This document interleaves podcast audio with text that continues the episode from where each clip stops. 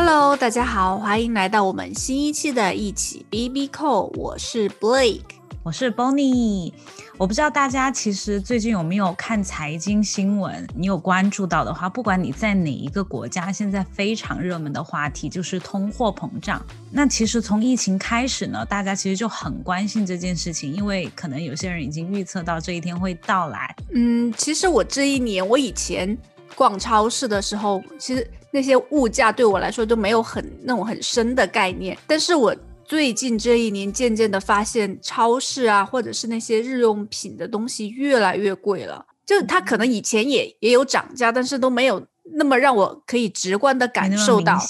嗯，对对对，我开始以为可能觉得是脱欧的关系，因为像英国很多的那种日用品啊、食品啊，都是从欧洲进口的。现在脱了欧以后，要收一点关税，或者是。运输有滞后，运输费用的增加的话，会导致物价的上涨。后来我后来想了一下，可能也有疫情的关系吧，会导致整个社会的通货膨胀。对，所以说呢，今天我们就来聊一下通货膨胀这件事情，看一下就是它对呃金融界、对经济，还有到我们每一个人身上都会有些什么影响。那通货膨胀它的原理其实是非常简单的，就是观察市场上物品价格的变化，但是它影响的经济范围却非常的广，如果控制不好的话，后果就会很严重。那所谓的那所谓的通货呢？它其实就是我们使用的货币，而膨胀当然就是指的变多。比较简单的一个例子就是，我上个星期买了一个汉堡包五块钱，我这个星期去的时候，他居然要卖我十块钱。我问老板，你为什么要卖我这么多？他说，因为那些我的面包的价格也涨了呀，我的猪肉的价格也涨了，油也涨了，我店铺的租金也涨了，这个就叫做通货膨胀。对，每个国家其实每一年都会有一个。通货膨胀的一个目标，好的通货膨胀是可以刺激经济的。就像二零一二年的时候，当时的美联储主席叫伯南克，他定下的每年百分之二的通胀目标，基本上美国的话都是以百分之二这个指标来思考通胀的对整个社会的影响。所以美国这十年它的通胀率都在百分之二左右。就即便是在零八年金融危机后，美联储大放水的时候，它的通胀率都没有受到很大的影响。其实通胀呢，它是我们需要的一个东西，因为我们发展经济是需要这个社会中流通的钱，有多余的钱的话，那些公司才会把可能多余的现金啊、多余的资源拿去投资，拿去开发新的产品，然后这样整个经济才会繁荣。而且，而且通货膨胀这个数据它是跟失业率成反比的，当你通货膨胀高的时候，你失业率就会低。当然，就是。过高肯定是不行的，但是我们要把它保持在一定的比例，就像发达国家可能就像 Blake 说的百分之二，然后这样你可以保持你的失业率处于一个偏低的水平。嗯，其实通胀的优势的话，其实嗯，适当的通货膨胀会导致商商品的价格上涨，但是它也可以刺激像那些工厂的生产产品，工厂也可以，你知道它。它的产量上去了，它也可以带动就业，它就会呃雇佣更多的人，那工它工人的工资也可以相对的提高，社会水平的话，它整个社会的消费水平也可以升级，这个是很有利于国家经济发展的。就国家的话，你像你工厂的收益率高了，国家就可以收更多的税，这些收的税的话，国家就可以拿去投资基础建设啊，像公路、铁路啊、航空啊之类的，所以通胀也是。政府变相的一种收税的一种方式，但是这个通胀的优势的话，是一个比较理想的状态，大家都想往这方面发展。对，但是最近的例子就是大家不太期望的通货膨胀，因为像美国最新公布的五月份的通胀率啊，跟去年同期比，它已经增加了百分之五。那通胀它坏的例子是怎么呢？我。我其实我在小时候看新闻的时候就会想，有些国家那么穷了，为什么不多印一点钞票，这样大家其实就都有钱了。但是后来长大之后，就是了解货币，然后知道它们的价值是会浮动的。然后当经济不行的时候，大家要的是食物啊，像物料啊、布匹啊这些，而不是超量发行的货币。所以本来就是像 Blake 讲的，你可能很低的价格可以买到东西，然后最后要很高的价格，别人才愿意卖给你。这也是为什么一些国家在疯狂印钞票之后，最后导致了甚至比如说政府破产的事情都有啊。当我们聊到这个话题，其实最极端的案例就是津巴布韦的通货膨胀。哦，对对对对，因为当地的货币它疯狂的贬值，因为政府一直印钞票，然后到了二零零八年的时候，新央行不得不发行面值一亿元和五亿元的钞票。五，哎，那我在想，那个钞票后面到底跟了多少个零呢？就拿了一张，后面一个字，后面全是零，七八个零。他们有，他们有在讲，我不知道是笑话还是什么，就是说啊，当时津巴布韦最受欢迎的就是数钞机，因为太多钞票了。然后他们通胀率就是算下来，当时最高已经达到五十亿倍。所以直到二零零九年，然后他们政府就终于决定。就还是放弃自己的本国货币了。那用什么？美元？对，然后这样才抑制了他们的通货膨胀。当然，这是一个很极端的例子了啊，但是也可以让我们看到通货膨胀它可以有多可怕。对，对，所以说其实不管是投资者也好，还是就是国家的货币政策制定者都好，他们都会非常密切的关注货币的通货膨胀。那你知道那些就是投资者也好，他们是怎么知道市场上的货币超量了呢？其实好像最直观的一个指标，是不是就是那个 CPI 值，一个消费指数？对，它就是把一个经济体的各种物品摆在一起，然后算一个它们的总价值。其实消费指数的话，更多的就是指我们平时的老百姓的消费用品，像什么超市里面的东西啊，或者是衣服啊、牛奶、吃的什么猪肉啊之类的。其实 CPI 的算法很简单，它其实就像，就比如说我们去水果店买水果吧，它有那种水果篮子，然后就相当于我们把里面的那些西瓜呀、苹果呀换成石油啊、布匹啊，就是这些我们平时会消耗的物资，然后水果摊的老板娘就通过那些水果批发商在那里得到他们货品价值，然后通过这些，然后给这个水果定价。然后每天可能路过这家水果店，就可以看到哦，老板娘的定价是这样子。然后大概这就是那个水果店的 CPI。对啊，但是它如果那个水果篮子单一有一样商品上涨的话，就也不代表它整个社会的通货膨胀。因为好像就比如说像我们年初的时候，去年年初的时候，疫情刚刚爆发，口罩供不应求，所以口罩的价格突然就会飙升。但是在慢慢的大家产能跟上了以后啊，或者或者是。价格就慢慢慢慢开始回归它的正常的水平。像之前的话，那个猪肉也是，猪肉它当时受到中美贸易战的影响，还有那个呃，当时中国爆发了猪流感，所以猪肉的价格也是开始飙升。但是最近的话，好像猪肉的价格也开始慢慢的回归正常的水平了。对，所以说我们今天了解了 CPI，不要就是呃看到什么东西涨价就说啊 CPI 又涨了，其实不是这样子看的，因为其实我们身边每天都会有很多东西价格在变动，它不是说这个东西涨价，我们通货就膨胀了，然后我们就要。紧张一下，因为它其实每一个东西涨价，它后面肯定有很多种原因，但是它不是一个普遍的现象。然后就比如说矿泉水你涨了一块钱，它可能有很多原因产生，比如说它的生产费用变高了呀，然后或者是当年发生了干旱啊，然后但是这些因素都只会影响你的矿泉水，它不会影响其他的东西。所以说它其实对整个经济体的影响也会非常少。但是如果一整个篮子里面的东西，就是所有的商品，它的平均价格涨了百分之五，那就是很吓人的事情了。对，所以美国这次就非常的吓人，因为它五月份公布的它的 CPI 值同比增长了百分之五，特别是它基本上就是呃它的增速就是创了二零零八年以来的最高，就。其中它的什么二手车啊、卡车，它的五月份大涨了，好像我记得是百分之七点多，七点三，就相关，而且它相关的增长的话，占了所有增长项目的三分之一，通胀就根本就降不下来。美联储就开始放出消息说啊，我哎呀，这个通胀有点严重，我大概就要加息了。然后所有的市场就开始有点害怕了，因为美联储要加息。对，所以说我们在讲到这里的时候，嗯，因为通货膨胀这个事情有点严重，所以大家也会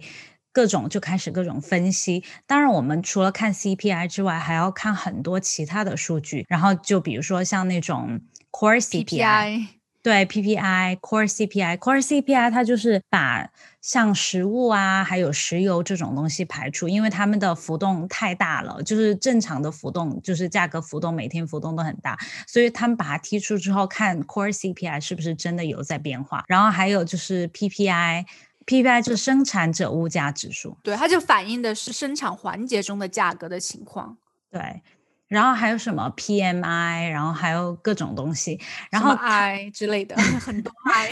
你为什么要看这些？因为他们就比较具有自己的偏向性。呃，有一些产业它的它的物价突然升高了，它其实可以通过市场调节，它慢慢调节下来，或者是说。嗯，各种方式吧，它最后会调节下来。所以说，你如果感兴趣的话，你可以通过自己分析，看看新闻，然后分析一下，然后再看一下这些指数，看你自己分析对了没有。对，那那其实如果真的通货膨胀它真实发生了之后，那政府部门他们一般是怎么管制的呢？那其实加息吧。对，第一我们的第一反应肯定就是减少市场中的流通的货币的供给。中央银行它一般就会。什么提高利率啊，或者是提高国库债券啊，来吸引投资者把钱放在就国家那里或者银行那里。然后比如说银行会根据中央银行定的利息来定息，然后像我们的定期存款利息就会升高，然后投资者可能就把多余的钱就是从股市里面拿出来，然后放在比较安全的银行。那市面上流通的货币少了，那钱是不是就变得更值钱了？对，但是的。你说的那些东西其实很影响股市，因为像美国的财长他说那个耶伦那个老奶奶，他说啊，我们可能要加息了，然后市场一下就被吓到了，像美国的什么纳斯达克呀这些指数突然就开始下降，然后那个时候现在的美联储主席鲍威尔就不得不出来说说承诺我们大概两年都不会加息。但是你知道这个承诺其实是很虚无缥缈的。你一旦通胀你控制不下来，你该加息还是得加息。对，但是其实你也要知道，它加息的这个宏观调控是它的能力也是非常有限的，不是说我加息我就一定可以控制下来这这个通胀。然后其实鲍威尔说那个话，他也是在把这个事情让让大家投资者冷静下来，因为其实美联储很大的一个作用，它除了就是调控之外，它还可以就是。改变大家的预期。其实，在鲍威尔出来讲话之前，所有人都在等他出来讲话，看他的理解是什么。但是，鲍威尔最后给大家的回应就是说，这只是一个短暂的通货膨胀。它是因为就是美国的经济开始就是开始开放了，然后大家的需求突然增高，我们供给没有那么足。但是，通过我们开放的时间长了，然后整个经济适应了。这个需求，它慢慢就会好起来，会回到一个正常的水平。对，就其实这次美国通胀的很大的原因还是因为疫情，因为疫情的全球供应链的紊乱啊，像巴西啊、印度这些依靠大规模出售资源品的国家，疫情的大爆发就导致了供应链的停产，然后就会出现市场上供不应求的这个状况，就是没有东西，所以那些商品的价格就会抬高。然后还有就是很多国家已经控制好。疫情呢，像欧洲、美国这些，中国慢慢开始开放，然后它的基本上就是算那个叫什么后疫情，它就是疫情后主要经济体的消费开始猛增，而且再加上美国的一些经济刺激计划就开始疯狂的印印钱。你想，他每周发给那些发每周发五百美金，你换你我，我觉得换我，我可能就不去工作了，谁还去工作？所以导致他的失业率也很高。而且他印了那么多钱，他的美股也是开始疯涨，从一万八千多点涨到了三万多点，这也意味着就是贫富差距的进一步扩大。哎，其实你知道，像我们就算像我们国家开始货币宽松政策，开始印钱，其实国家还是明令禁止这些钱禁止流入房地产跟股市的。但是你知道这种禁止怎么讲？我觉得还是很难避免的，因为。他们可能还是会通过，你知道，有钱人手上钱多了，还是想投资固定资产。他们会通过什么不一样的渠道，然后去流入房地产呢？流入股市，所以股市跟房市飙高，但是这些东西不会计入 CPI 值的里面一个计算。你看到好像房子突然涨了百分之十、百分之二十，像美国这次印钱印这么多，它的房地产也涨了百分之三十五，二手房的市场，所以也是很吓人的。但是它不会直接的反映到 CPI 里面。对，因为 CPI 它其实是看的家庭消费方面的数据，它并不是它并不包含投资啊，就是类似于房地产这种，它是不包含的。对你最近有没有看到那个新闻？就是最开始是美国的贸易署代表戴奇，他给嗯呃我们国家副主呃我们国家的副总理刘鹤通了个电话，但是这个电话的话是没有任何发表任何的公开声明，也没有发表联合声明，就只是大家知道他们两个通了个电话。嗯然后后来的话，美国的财长耶伦他也打了一个电话，他反正我看到他们后来发表出来的声明，就是说好像是说各自阐述立场。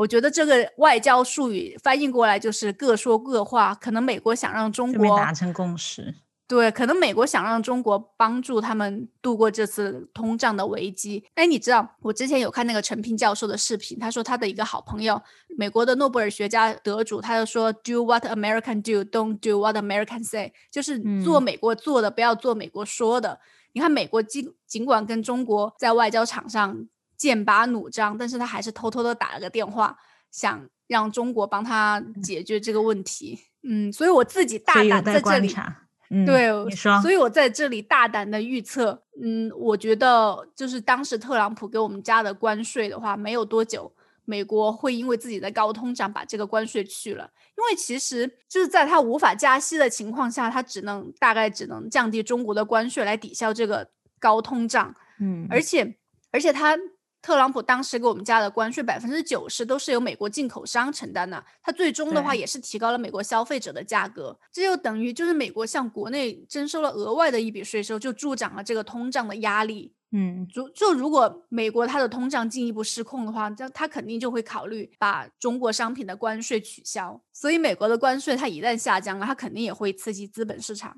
利好白酒。大家 大家记得去买去买白酒啊！嗯因为不所以是每次都说吗？不是嗯每次都说吗？啊，这个什么有什么消息利好利好资本市场，大家都说啊利好白酒，利好白酒白酒，大家就开始疯狂的又去买白酒基金啊，像白酒股票之类的。对，所以我们就大家一起来拭目以待，看 Blake 他预测的对不对？